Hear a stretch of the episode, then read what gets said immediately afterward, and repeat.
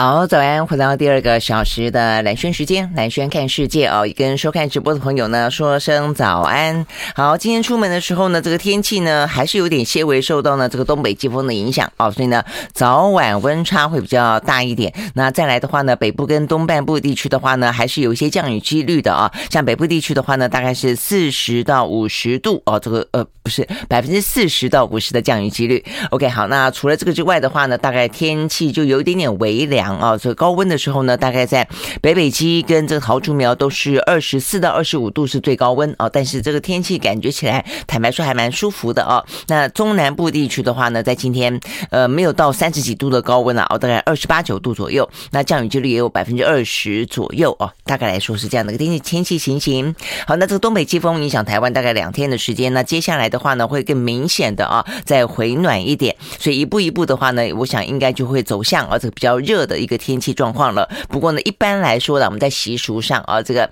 呃天气的节气啊，如果没有到端午节之后的话呢，还是会留下几件啊，可能比较呃不要那么厚的，但是也是属于可以呢哦，这个冷一点的时候可以穿起来的一些冬衣。好，所以呢这个部分的话呢，提供大家做参考。好，所以呢这是有关于天气啊这个相关的状况。那早晚温差大这件事情要稍微注意。那再来的话呢，中南部地区啊高频部分的空气品质呢是比较偏向于啊。比较不好的，今天的话，高屏地区呢是橘色提醒。OK，好，所以呢，这些是跟今天天气、空气相关的讯息提供给大家。好，那过去这个周末，我想大家对于整个疫情啊，还是呢，呃，这个讯息会非常的关心。呃，我相信情绪上面来说的话呢，应该也还是蛮紧绷的啦。哦，那只是说慢慢慢慢的要开始呃接受啊这个习惯。目前看起来的话呢，这个台湾的整个防疫的政策，已经呢倾向于打算啊用这个签证控管控管。啊，往这个跟病毒共存的方向去迈进了，那可能不会一下子松绑到呢，呃，就是所谓的躺平放飞啊。像是这个欧美国家一样，每天可能突突然出现啊，呃，这个几万、几十万啊，然后呢，呃，两个月啊、三个月的时间当中，呃，开始啊，这个全国的染疫人数呢，从五分之一、四分之一，有些已经到一半了啊。那台湾可能不会到这个样子，因为我们目前的话呢，是确定希望能够用一个轻症控管，慢慢慢慢的，我讲过，就是这个曲线基本上是希望拉平的。好，但是拉平的话呢，意思就是说呢，比较缓啊。比较缓，那比较缓的话呢，所以呢，代表每天单日新增就就不会那么高，但是呢，时间会拉得更长一点啊。好，所以呢，针对这部分，我想大家也都都非常的关心。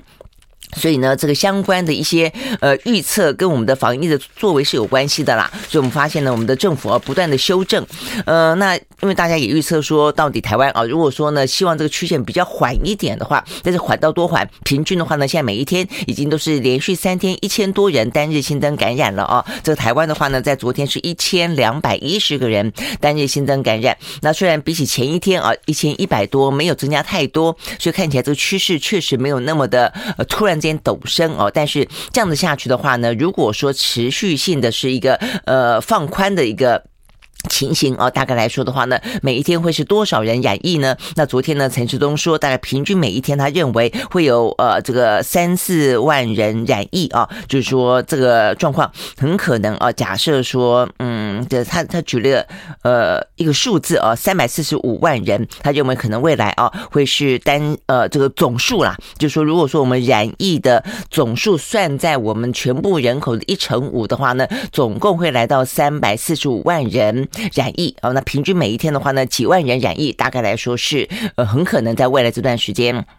是会呃成为常态的，这个大概是昨天陈时中最新的说法啊。但是呢，有些公卫专家的呃认定就觉得说，呃，我们为什么会预估我们的呃这个染疫的总数只会是全人口数的一成五而已？呃，因为像欧美国家，呃，这个美国大概是四分之一了，两成五。呃，这个美欧洲哦，很多国家像是英国、法国，大概都已经呃这个接近三四成了。那甚至北欧国家的话呢，有些是破五成的啊。那南韩啊，南韩也三成多了。哦，那所以为什么我？我们呢，相对来说，我们的呃指挥中心预估的总数是来的比较低的。那昨天陈时中的说法是说呢，呃，我们的防疫的作为啊，目前看起来还是有作为的，不像是呃欧美国家可能放的这么的宽啊。所以他认为啊，这个陈时中认为我们的防疫作为跟我们的相关的一些表现跟疫情的状况比较应该是根据纽澳相比或者香港相比，而不是跟欧美国家相相比。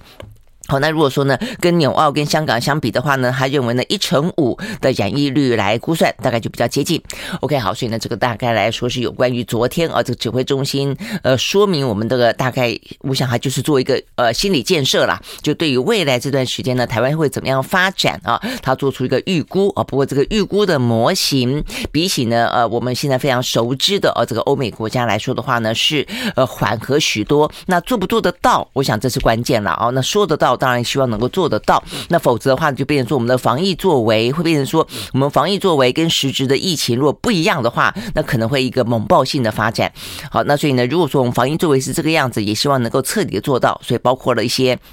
像是呢，呃，这个快筛，包括呢，像是一些疫苗的施打的鼓励哦，等等，就必须要很到位啊。那所以呢，呃，这个部分的话呢，呃，包括快筛剂，在昨天再次的啊，这个大家非常急，因为现在很多市面上都买不到了。那所以陈志忠昨天说，这个礼拜啊会公布实，呃，公布呢，呃，快筛剂实名制正式上路的时间哦，所以代表就是这个礼拜应该还不会实施。那所以这个礼拜的话呢，如果要买快筛的话，可能还会。有点点紧张了啊，状况有点紧张。但是呢，昨天防疫中心是说，呃，大概有高风险的四个县市呢，会先送哦快筛剂去，让需要的人能够筛得到。哦，说这个送四十万剂左右。那 OK，那现在陈时中看起来也在喊话，就是说这个价格一定会越来越便宜，越来越便宜啊，所以呢，呃，不要囤积啊，所以呢，如果现在觉得说哇，这快点去抢，或者说呃惜卖啊，那但是这些的话呢，可能未来都不见得会因此获利了哦，所以看起来这个整个的嗯，看起来整个的流通哦，看呃，事实上应该是掌握了有一些状况吧啊，否则的话呢，陈时中不会这样子呃喊话啊，谈说这个价格应该越。越来越便宜，那我想这个部分呢，如果说呃这个时间点上啊，这个疫情基本上已经像是一个。呃，这个大家面对的一个国难了啊，这个如果这个时候还发国难财的话，是还蛮不道德的了哦。所以呢，这个时候尽量的不要去囤货，呃，需要的再用。OK，我想这个部分是蛮重要的。那有关于呢，呃，快筛实名制啊，这个即将上路啊，这个礼拜呢会公布实施的时间。好，那我想这个部分是快筛。那再来的话呢，就是呃居家隔离的时间啊，这个居家隔离什么时候正式呃开始啊？有些县市也已经开始在实施了，像新北比较快嘛啊，那其他的地方的话呢？会有一些。呃，这个实施的时间还包括了一些像是疫苗啊，这个疫苗的话呢，目前最新，我想这个是蛮重要的，就是有关于儿童的疫苗啊。目前的话呢，呃，这个五到十一岁啊，这个部分的话呢，确定呃是准打啊，意思就是说也鼓励打了啊。那这个防疫中心的说法就是说，目前看起来，因为啊，这个在这两天啊受到关注的是在中和哦有一个两岁的孩童哦，他目前看起来的话呢是染疫，而且是重症，而且轻。正到中正中间速度非常的快哦，那所以呢，这个部分的话呢。让啊，这个防疫中心终于加快了啊，这个讨论的呃脚步。昨天正式宣布啊，这个六到十一岁的哦，是六到十一岁，六到十一岁的孩童呢，准打莫德纳。好，那这个准打莫德纳的话呢，他而且还建议啊，说事实上，嗯，这个打的话呢，说要需要打两剂。那这个剂量的话呢，是成人的一半。那两剂当中的话呢，间隔二十八天。好，所以呢，这个部分。呃，有关于呢孩童的部分的话呢，我想这个是呃最新的一个宣布啊。那嗯，对于这个家长来说的话呢。我想可能就是自己评估决定啊，这个中呃指挥中心是鼓励打哦，但是有些呃，我想还要看孩子的相关状况了哦。那这个两岁的呃儿童重症的话，目前看起来也让呃这个相关的不管是指挥中心还是呢儿童的呃这个医学会啊的都提出了，在昨天都提出了一些相关的呃儿童染疫的指南，意思就是说呢，如果有这些呃症状发生。生的时候，真的不要在家居什么居家隔离了，什么呃无症状轻症啊，要等它变重症了。这个因为呢变化是非常非常的快的啊，这个速度非常的快，就像是这位呃这个中和的两岁的孩童一样啊。那哪些症状呢？呃，这个儿童医学会啊，他们的建议有四个症状，如果发生的话，呃，就尽快的送医院啊，不要管他目前的。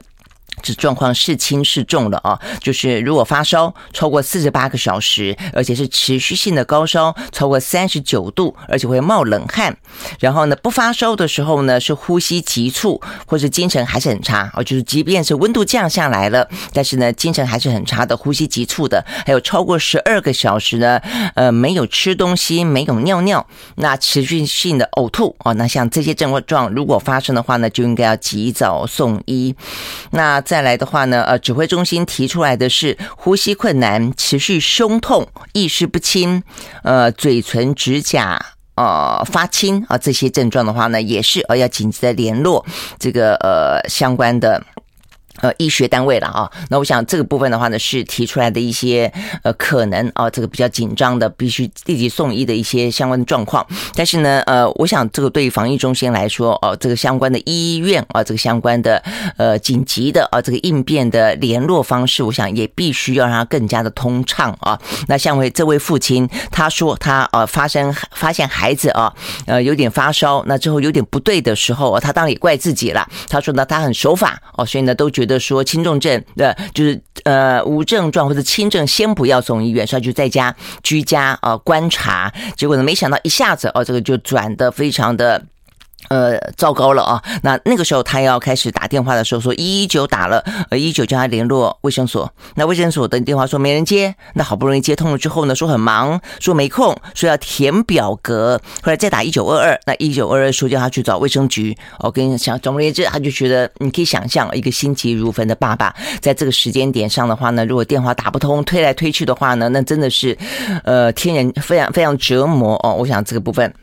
是很重要的哦，那所以呢，这就是为什么我们刚刚讲到的这个儿童医学会啊，儿童科学医学会也特别提醒啊，儿童呃病童如果出现我们刚刚讲的症状的话呢，千万千万啊，这个尽快的就送医，不要等到出现重症了才送医，那就会太晚了。OK，好，所以呢，这个部分有关于呢这个儿童的部分啊，我们这个是现在的重点，我们休息再回来。I like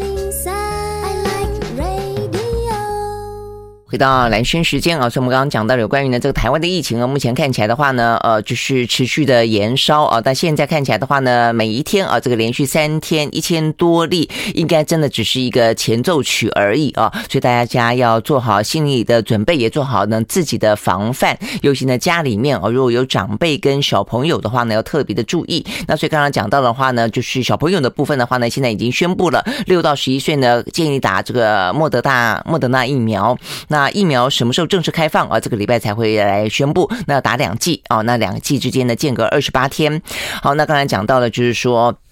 呃，这个但是打了以后呃，也不见得不会呃有副作用了。我想这也就是先前啊，这个专家有点犹豫啊，然后的家长有有有点两难的地方。那目前来看的话呢，说在国外啊，说呢，呃，这个大概来说，欧盟跟澳洲啊，这个三十几个国家的临床资料显示啊，呃，如果说打了以后啊，通常来说出现心肌炎哦，像这个青少年出现心肌炎的状况其实并不多哦，所以不用担心哦。但是呃，这个发烧会不会是？是经常见的副作用，好，那这个是目前啊，这个我们的啊防疫中心的说法，那所以呢，当然就觉得说，目前看起来，因为有出现儿童重症，而且呢，他这个转急转直下的状况非常的明显啊，所以呢，呃。认为哦，还是呢这个施打会来的比较好一点。好，所以呢，这是属于呢这个儿童的部分。那长辈的部分的话呢，就是目前看起来全台湾打这个第三剂哦，这个疫苗的大概百分之五十五左右啊，真的是不高哦。所以呢，其实真的呃，如果说呃这个身体状况 OK 啊，有询问过医生的话呢，建议还是尽量的施打了哦。那尤其长辈啊，长辈到目前为止的话呢，大概是打第三剂的是六成多哦。那呃，先前啊，这个就是最近这段时间出现的啊，这个染疫死亡的九十几岁，呃，事实上呢，他就是没有打疫苗。那我想这个部分的话呢，其实呃，要嗯，我想对于这个政府来说，当然也是尽量鼓励啦。哦，所以呢，今年不是也有说呃，打一剂多少钱吗？哦，那但是我想打。呃，给钱并不是一个最主要的诱因了。我想，对于自己来看的话呢，还是身体健康好。但是呢，这个身体健康也会涉及到说呢，长辈啊，这个在过去这段时间啊，等于是在这一波起来之前。呃，这个不打还好，打了以后呢，副作用很高，甚至呢，呃，打了以后呢，直接间接死亡的哦，其实还不少。那这部分的话呢，其实是我想是长辈哦真正担心的原因啦。所以很多长辈都说，我又不出门啊，我又不出门，那我干嘛要去打疫苗呢？我不会去这些高风险的地方嘛，哦。但是问题就是说，如果家人会来，我想这是一个问题。再来一个就是在一些呃这个嗯长照机构里面的话，这个机构里面其实染疫的状况，因为有一些医护人人。员啦，哦，这个等等等哦，探病什么之类的哦，就是你很难免哦，别人会带来病毒给你。我想这部分都是要非常仔细评估的了哦。那所以呢，这个长辈哦，这个疫苗施打，我想是另外一波哦，就是小朋友是打疫苗，那长辈是追加第三剂。我想这个部分啊，可能是很重要的。甚至台湾有些长者哦，是连一剂都没有打的。那我想这个部分是几乎没有防护力的。呃，所以我想在接下来的啊这个状况，如果说啊这个疫情。呃，某个程度的啊，这个轻放的话，呃，这个部分真的是要必须要尽快的啊去加强。好，所以呢，高雄这个部分的话呢，是陈其迈啊，这个宣布要尽快的来抢先打疫苗哦。那不过他讲的是儿童啦，哦，但是呢，这个呃长辈的部分的话呢，我想大家也必须要去呃更加的去呃，等于是。呃，想办法赶点进度啊！那但是事实上呢，打疫苗是不是完完全全就嗯没问题啊？事实上也不是啊。我想，如果真的是无症状跟轻症啊，这成年人大部分来说呢，是真的都没问题，可以呃共处。但是也必须要注意哦，就是我们在讲到说，现在现在呢，整个的总体数字是一件事情，但是数字当中的中重症才是真正的关键啊。那在过去这。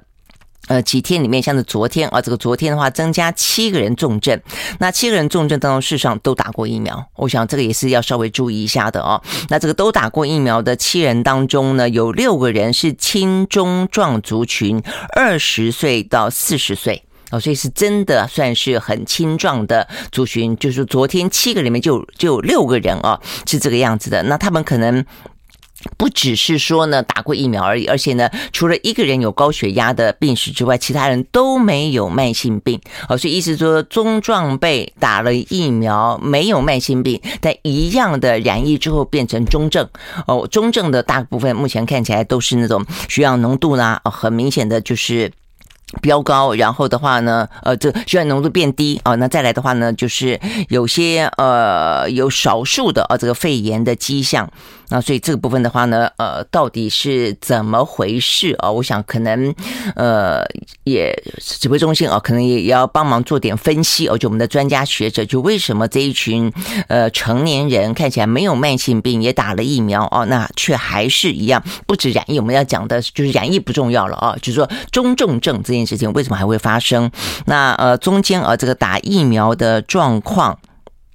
嗯，这边讲的是说呢，两个人是接种一剂的，三个人是接种两剂的，有一个人是接接种三剂的。哦，所以呢，嗯，也算是打得蛮多的哦。那所以状况如何？我想这个部分的话呢，还需要继续观察。OK，好，所以呢，这些是有关于呢台湾啊跟疫情有关的讯息，跟疫情的讯息当中比较重要的，我觉得还蛮值得继续观察的部分。那再来的话呢，还有一个是说呢，呃，怎么样用快筛嘛？因为现在快筛，呃，如果说变成居家隔离的话啊，大家自我防卫啊，然后接下来就是。轻症控管的话，真的哦，可能自我的警觉性要高一点啊。这个使用快筛哦，但是呢，呃，陈时中昨天又说不要，不需要常常用哦。他可能觉得说，目前大家就很急嘛，都买不到，他就说不需要天天塞。我想是真的不需要天天塞了啊。但是什么时候塞？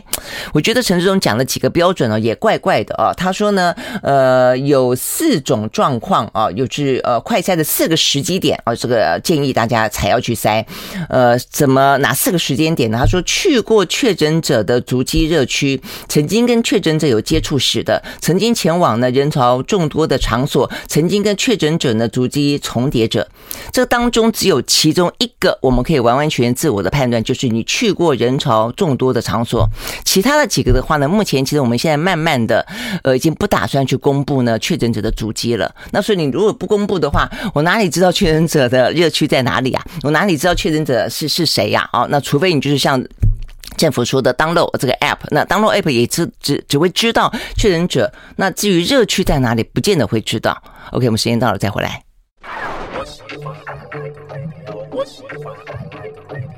好，回到蓝轩时间啊，所以我们刚刚讲到是说呢，这个快筛剂什么时候用了哦？那这个呃，因为现在目前看起来呢，快筛剂市面上面还不够嘛，哦，那所以一方面又被政府征用了，那这个征用目前又还没有配送到每一个呢这个药局去啊，没有办办法那么快的跟过去的所谓的口罩实名制一样啊，所以呢，目前这几天大家可能尤其疫情又又突然之间啊开始蛮蛮明显的升高了，所以呢，大家可能就是呃自我警觉性也高哦，所以就想要去买又买不到啊，那所以呢，陈志忠就这样子说。有这个四个时间点啊，是认为才需要去筛。但我就说呢，现在呃，因为疫情也开始真的是升高了，你疫调起来也那也是呃调不胜调啊。那所以呢，其实新北市先前就说了，当这个病例超过一千的时候，就不再公布呢相关者的确诊者的足迹了啊。那所以所以如果是这个样子的话呢，其实你不会知道这个确确诊者的足迹热区在哪里，你也不会知道呢自己跟确诊者是不是曾经足迹重叠哦。所以呢。这些所谓的啊，这个适当塞的时机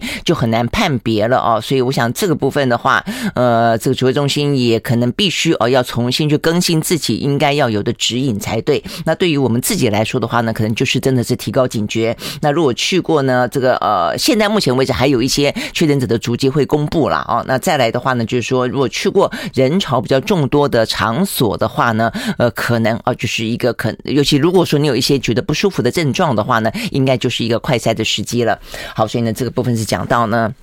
呃，跟台湾呃有关的相关讯息。那再来一个的话呢，就是全球另外一个跟台湾一样，现在呢疫情升高的地方就是中国大陆啊。那目前看起来的话呢，连续几天还是很高，但是呢，它的高呈现一个已经有点呃没有飙高哦，是一个高原期这个状况了。如果再几天的话呢，呃，应该状况会比较可以控制啊。那这几天的话呢，目前看起来中国大陆都是啊，呃，大概他们确诊的人数公布了啊，这个就是有症状的都是呃什么昨天。是三千五百二十九，但是的话呢，呃，加上轻症的话呢，大概都是两万多。像呃，昨天啊，这个是全部哦是两万四千多的。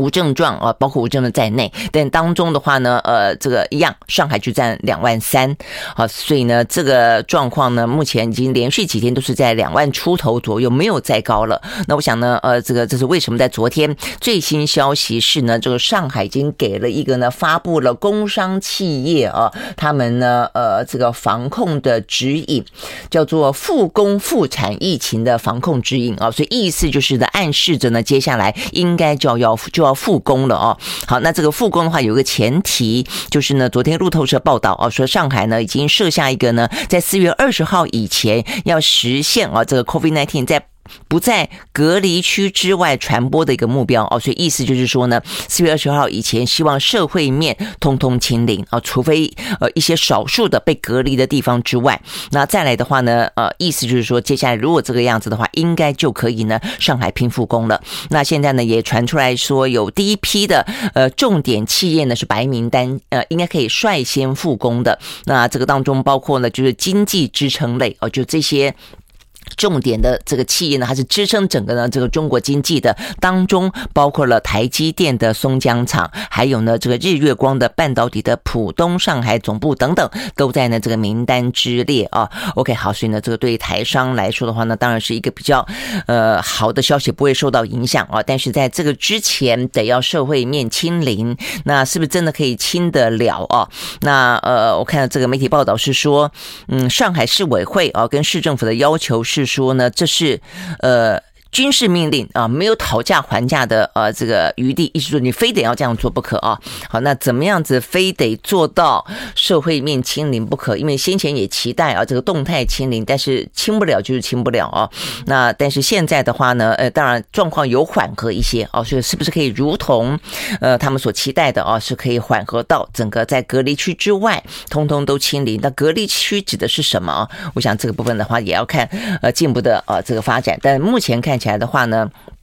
呃，在上海啊，目前这几天啊，这个整个的疫情的趋势看起来是有稍微的控制住啊，我想这个是比较好的消息啊，所以对台商来说，在那边的话呢，也可以相对来讲应该会比较呃没那么紧张才对啦啊，否则的话这个生活上的影响啊，跟目前看起来上海的这些民怨啊，什么断粮的啦，呃，整个呃。就是等等不到啊这样子的一个快筛呃 PCR 的结果的，等不到救治而死亡的哦，这个消息每天都有啊。我想这个部分其实呃对于今年啊这个呃对岸想要达达到的一个呢政治稳定、社会稳定的一个这样的一个年份来说的话呢，是一个非常啊这个大的挑战。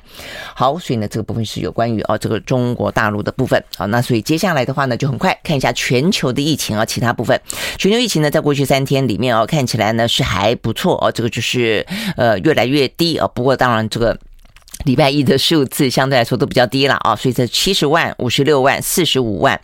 但是七十万啊也算是相对来说比较低了。这个是上个礼拜六的数字。好，那这当中的话呢，呃，这个过十万、破十万的呢，在过去这几天还呃还是一样都是呃南韩啊跟法国，大概都是十一万啦、十二万啦，也有比较缓和一点。那今天的数字呢，看起来呃更好了，就是两个国家呢都是在十万以下了，对于。今天全球没有任何一个国家的数字呢是破十万，好，所以呢就这个趋势来说的话呢，当然是一个好消息了哦。所以我们就很快的来看，在欧洲地区的话呢，法国哦是八万六。那意大利五万一，德国两万六，俄罗斯一万哦，所以四个国家是破万的。那当中比较值得注意的话呢，当然还是死亡啊，死亡人数。呃，这个俄罗斯一万多人染疫，但是有两百三十三人死亡，所以算是死亡人数比较多的。那再来的话呢，法国、德国虽然是下降的，但是意大利有点点上升啊，所以意大利的话呢，反而是在这几天都是五六万人呢单日新增感染。好，所以呢就是有关于呃这个欧洲最新的一个状况。那美国的话呢，在过去三天啊，这个。我觉得他今天数字应该是没有通报啦，因为差太多了哦。呃，这个礼拜六是六万多，呃，四万多。昨天的话呢是一万多，那今天掉到七千多了哦。那所以再看看，那事实上呢，呃，他们啊，这个像先前佛奇啊，在这个周末之前也才提醒啊，有几个地方啊，似似乎呢这个疫情有陡然上升哦，包括死亡的状况。所以这部分的话呢，还要再观察一下。那另外的话呢，纽澳就是今天陈时中有特别提到的啊，这个。今天媒体消息讲到，昨天陈志忠提到的，就我们可能会跟着纽澳哦这样的一个模式走啊。但是呢，这个纽澳当中的话哦，嗯，这个纽西兰是比较好的啦。今天的数字是五千九啊，它这几天其实很明显的是下降的。但是澳洲的话呢，都还是呃这个在数万之谱啦啊，先前是六万多，当然比较高，现在呢降到了四万多，四万七、四万一跟三万二啊，这是目前的澳洲相关的状况。好，那回到亚洲。的话呢，亚洲的韩国在我们的邻近啊，那为什么我们跟韩国会不一样，会比较好呢？还南韩是三成多，我们休息再回来。I like 回到蓝轩时间。哦，那我们来看呢这个亚洲的疫情啊，这个继续看这个亚洲的话呢，南韩是最呃疫情最严重的嘛，但是它现在的话呢，在今天的数字也降到了呃十万以下，这个九万三，但是它的死亡人数的话呢，也还有两百零三。啊，所以每天呢，如果这两三百人死亡的话呢，其实坦白说啊，这个死亡的状况呃还是啊这个蛮惊人的。啊，所以呢，当然希望我们的状况不要像是跟南韩一样了啊，那这个陈中说我们是控制在呢大概希望啊这个最后的染疫数。是在呢，呃，这个全人口的一成五左右哦，那是三百多万人。如果说呢，到三成多的话，其实就会有六七十万人了哦。这个呃数字呃六六七百万人了，这个数字其实坦白讲是呃差距蛮大的。所以相对来说，染疫的人多的话呢，担心的就是重症死亡的人数也会偏多啦。哦。所以我我想就回到我们刚刚讲的哦，所以长辈的呃疫苗跟这个呃小小朋友哦这个相关的状况都会是当中最值得注意的呃。还有就是为什么最近的中症啊，虽然人数还是相对少，呃，但是相对少，其实你看啊，这个每天的数字都还是会有一些呃改变啊。比方说一开始的时候呢，呃，这个中就是轻中呃轻症跟无症状的比例是百分之九十九点六、九十九点七，但是呢现在的话是九十九点五，所以事实上还是有慢慢慢慢的啊，这个中重症开始出来了啊。那呃，包括我们刚刚讲到的呃有打疫苗的呃没有慢性病的，我想这一部分是比较值得注意的啦。哦，OK，好，那这个南韩我们刚讲到的是九万三，日本的四万七，泰国一万七，哦，这个越南一万四，所以大概来说比较值得注意的是呢，南韩的两百零三人死亡，泰国的呃一百二十八个人死亡死亡啊，那整个的嗯亚洲啊也就是四万呃四个国家呢是破万的，所以状况整个趋势来看的话呢都是减缓的，OK，好，所以呢这个部分的话呢。跟病毒共存，呃，我想这个接下来哦，就就是下下半年整个呢，呃，打定主意回到呃正常，然后呢，开放国门等等啊，这个我想是目前啊，这个全世界啊是打算这样子做的了啊。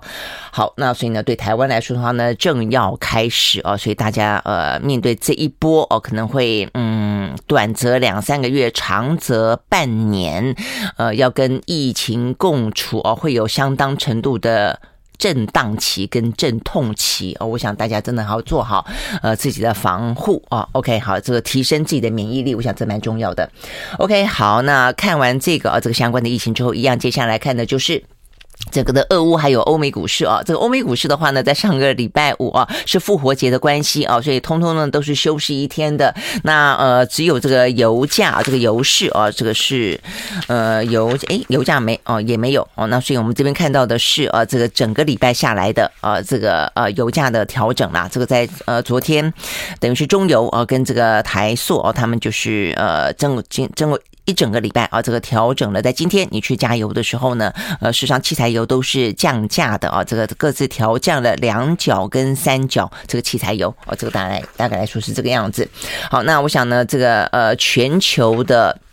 嗯，这个财经的状况压力很大的，还是来自于俄乌啊。那这个俄乌目前最新的情况，我想比较重要的一个就是说，到底目前看起来俄罗斯进攻乌克兰东部啊，这个相关的状况的战。战况如何？那再一个就是说呢，针对啊这个俄罗斯的制裁的状况又是如何？那目前呢，全球啊这个碰到相当大的一个压力，经济当中呢受受创的部分呢是来自于制裁的部分。那制裁的部分的话呢，呃，目前看起来的话，嗯，似乎啊这个状况有点呃不妙，这个压力很可能会持续的存在下去哦，因为目前看起来。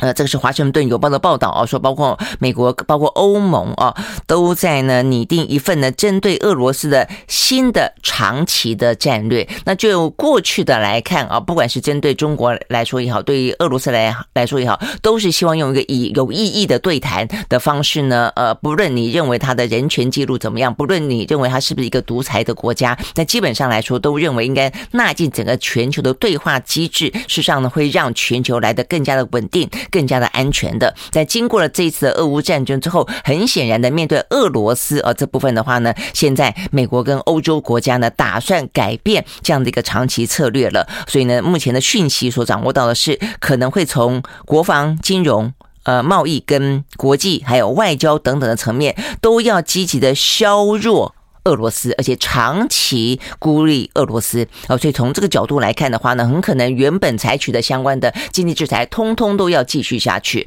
那也呃，甚至包括现在还没有的制裁，未来呢也还会继续下去。比方说，对呃，对于俄罗斯呃能源的依赖，那现在的话呢，欧盟正在拟定计划，希望在今年之内把对俄罗斯的天然气的依赖减少三分之二，在二零三零年前全部停止啊，呃，针对俄罗斯的化石燃料的进口等等。那目前的话呢，呃，其他的啊，目前已经采取的一些相关的制裁，不管是呢在呃 SWIFT 上面的，或者在一些呃银行当中的啊等等等，我想这个部分的话呢，目前的呃倾向都倾向于呢要继续的持续下去。好，所以呢这些部分。呃，如果说包括这个战事还要再拉长很长的一段时间的话哦，那呃，全球的通膨再加上这个疫情啊，这疫情或许会好一点啊，这个期待下半年会好一点。那但是呢，整个来看的话呢，还是相当程度的啊，这个压力是在那个地方的。好，所以呢，这边讲到的是一个经济制裁的部分。目前的话呢，欧美国家正在拟定一个新的长期战略。那呃，就眼前呢，眼前的这个俄乌战事呢，好，目前的马利波是一个。呃，最主要的啊，这个。大家大家关注的一个核心的焦点，因为目前看起来的话呢，俄罗斯呢，呃，重兵锁锁定的也就是马利波，好，所以目前呢，马利波呢状况呢是摇摇欲坠哦。到现在来看的话呢，已经被围城两个多月的时间。最近这几天的话呢，炮火格外的猛烈，尤其是呢，当这个俄罗斯呢说把它把这个全面战争重新呃这个重新部署啊，这个放重点啊，回到呢这个东部的乌东之后啊，这个马利波的状况更惨，就到现在。为止啊，就是说有大概接近呃上万人吧啊，这个是呃，这个泽伦斯基的说法，啊，这个上万人的话呢，丧生啊，在数万的居民躲在呢环境恶劣的地下避难所啊。那在这个状况底下的话呢，呃，俄罗斯还给了一个最后通牒，不过。这个最后通牒的时间已经过去了哦，因为他要求马利波投降。他说呢，在十七号，就在昨天十七号的晚上六点以前投降啊。如果投降的话呢，他愿意呢，呃，意思就是说可以啊，这个放过大家啊，然后呢再来进行和谈。但是呢，泽伦斯基坚持不投降。我们休息呢，再回来。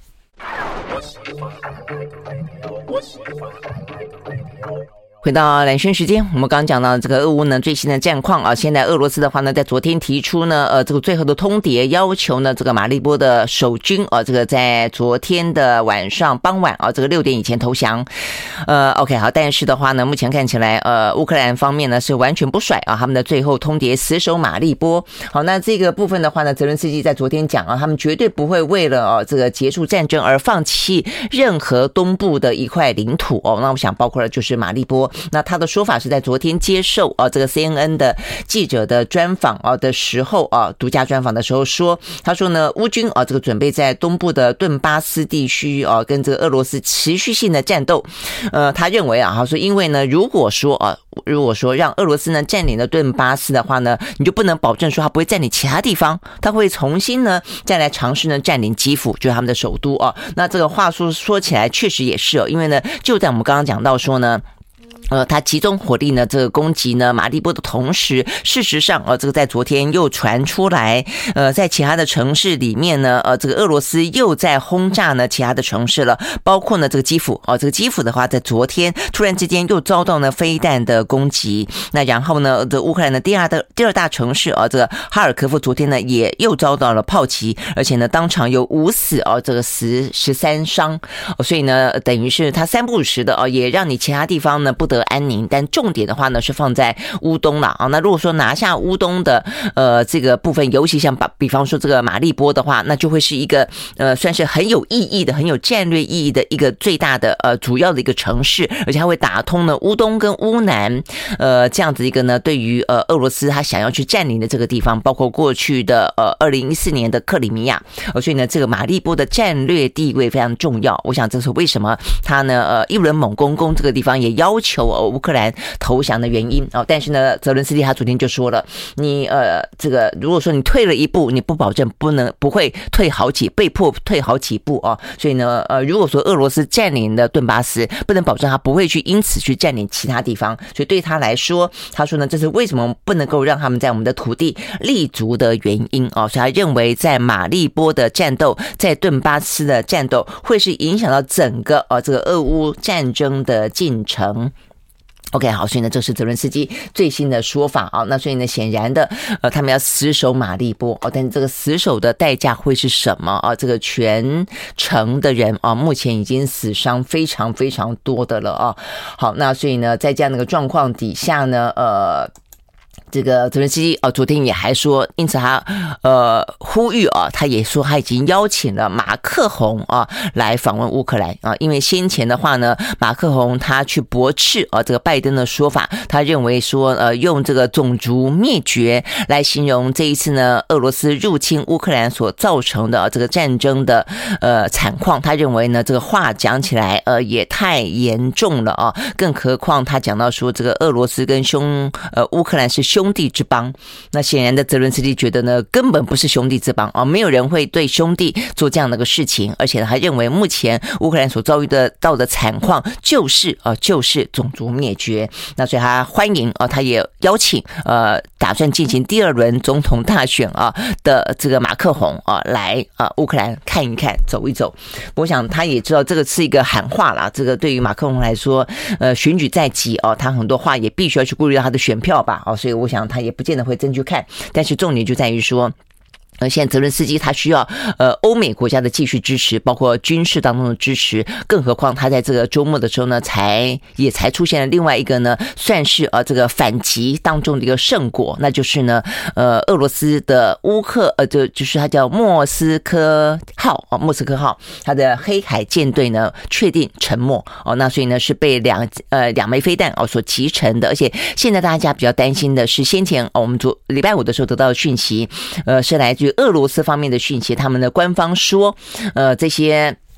舰上的官兵呢是成功的救援成功，还派到啊这个其他的港口当中去，其他的舰队上面去。结果啊，目前看起来四百五十二个人哦，在这个西方媒体的报道里面讲，呃，目前看起来应该是啊这个。一并的跟着这个船舰啊，这个沉到海底上面去了，呃，所以这个听起来，坦白讲，对俄罗斯呃的军官来说也是呃合估啊，这我觉得这也很糟糕。那再来的话，就是说里面据说哦有两枚核弹，所以呢也跟着这个呃莫斯科号哦这个沉到了海底，会不会因此造成了任何的一些核辐射外泄等等啊？所以呢，目前呢这个是。这个周末当中啊，这个大家担心的部分啊，他们说担心会发生所谓的断箭危机啊，这个就是呃，这个箭是射箭的箭，断箭就担心啊，这个非常重要的一个呃核子武器啊，出现了一些意外的一些状况。OK，好，所以呢，就是目前呢，俄罗斯号啊，这个惨遭飞弹袭击之后，目前呢有卫星啊，这个影像显示出来，呃，莫斯科号被击中之后呢，被熊熊烈火吞噬的这个画面，那也就是这个画面啊，让西方的国家呃认定啊，这个船只目前应该已经被击沉，而且呢，舰上的官兵目前呢似乎是无人。生还了啊！至少他说，至少目前看起来，呃，有些啊，就算弃舰逃生的也是下落不明。现在呢，四百五十二人目前呢是下落不明的状况。好，所以呢，这是来自于呢目前俄乌啊这个最新的情势啊。OK，好，那在这样的一个最新的情势。呃，之下啊，那整个的呃国际的局势，包括我们刚刚讲到的，他们打算拟定长期的经济制裁啊，这个呃俄罗斯的状况啊，这个对于全球来讲的话呢，也还是呃非常的紧绷的啦。哦，OK，好，所以呢，这是目前我们看到这个俄乌最新的呃消息。好，那除了这个俄乌的消息之外的话呢，呃，这个在经济上面啊，这个的状况，我看到这个《华尔街日报》啊，他们呢。这个周末有蛮呃蛮主要的一个话题，呃，锁定在俄乌之外的，就是上海的疫情啊。在这边上海的疫情呢，他们引用了一份呢，是来自于野村证券啊他们的一个分析。我想这个分析啊，这个也可以去引呃，等于是去对应于在今天我们看到呢这个最新的要求啊，四月二十号以前，希望能够呢在呃所谓的隔离区之外啊都要清零，希望呢能够复工复产是有关的啊。因为呢这个呃野村证券啊这个。显示出来的是，中国大陆这一波的疫情已经有四十五个城市实施了全面性的或者部分的封控。那这些城市的话呢，包括像是什么上海啦，哦，这个先前的什么青岛啦、广州啦等等啊。他说呢，占了中国总人口的四分之一以上啊。所以言下之意的话呢，是有三四亿人的行动。在这一波当中是受到影响的，那更不用讲说经济啊。他说呢，这些城市当中的经济产值占了中国的 GDP 的百分之四十啊，所以可想而知，如果说这样的一个风控继续下去的话哦，一方面是经济的打击，二方面是人民的怒火哦，跟引发的民怨啊，所以呢，对于中国大陆来说，它可能。必须要尽快解决这样的一个问题啊，否则的话呢，呃，状况会越来越严重的啊，这个让习近平呈现两难的局面。OK，好，所以他们这个最新政策出来了，就看看是不是可以去落实。好，所以呢，这个部分的话呢，是有关于俄乌疫情目前的最新的状况。好，希望呢大家都平安啊，这个和平尽快的到来。我们明天再见，拜拜。